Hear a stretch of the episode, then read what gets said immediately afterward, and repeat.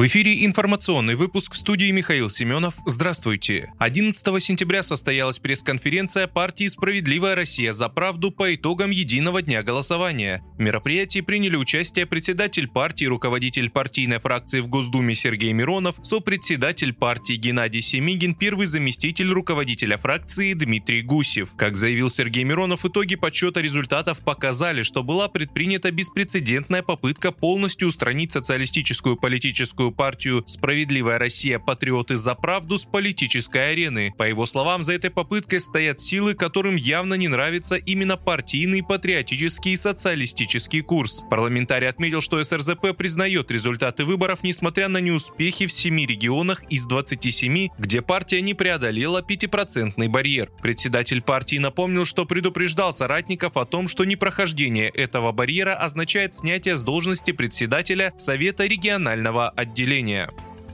Самолет Аэробус А-320 уральских авиалиний, следовавший по маршруту Сочи-Омск, совершил незапланированную посадку в поле в Новосибирской области, сообщила Росавиация. Посадка осуществлена на подобранную с воздуха площадку вблизи населенного пункта Каменка, около 180 километров до Новосибирска, говорится в сообщении. Неофициальной причиной называется отказ гидравлических систем. На борту находились 159 пассажиров и 6 членов экипажа. За медицинской помощью никто не обращался, отметили в Росавиации авиации. Пассажиров рейса разместили в ближайшем населенном пункте. В Каменку направили автобусы для их перевозки в Новосибирск, говорится в сообщении.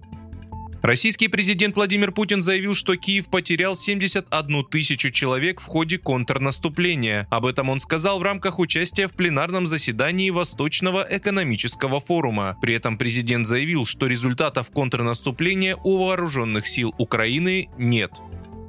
В ближайшие 10 лет московский метрополитен пополнится 39 новыми станциями, сообщил во вторник 12 сентября заммэра столицы по вопросам градостроительной политики и строительства Андрей Бочкарев. Всего на данный момент в московском метро насчитывается 263 станции, соответственно, к 2033 году их число превысит 300. По словам Бочкарева, прямо сейчас метростроевцы работают над 15 новыми станциями, прокладывая 35 километров линий. Через 10 лет, по оценкам заммэра, практически у каждого жителя жителя Москвы станция метро будет в пешей доступности. Сейчас в московском метрополитене насчитывается 13 пронумерованных линий и 16 маршрутов. Уже в ближайшие 5 лет на карте столицы появятся три совершенно новые линии с 21 станцией. Троицкая на юго-западе, Бирюлевская на юге и Рублево-Архангельская на северо-западе Москвы.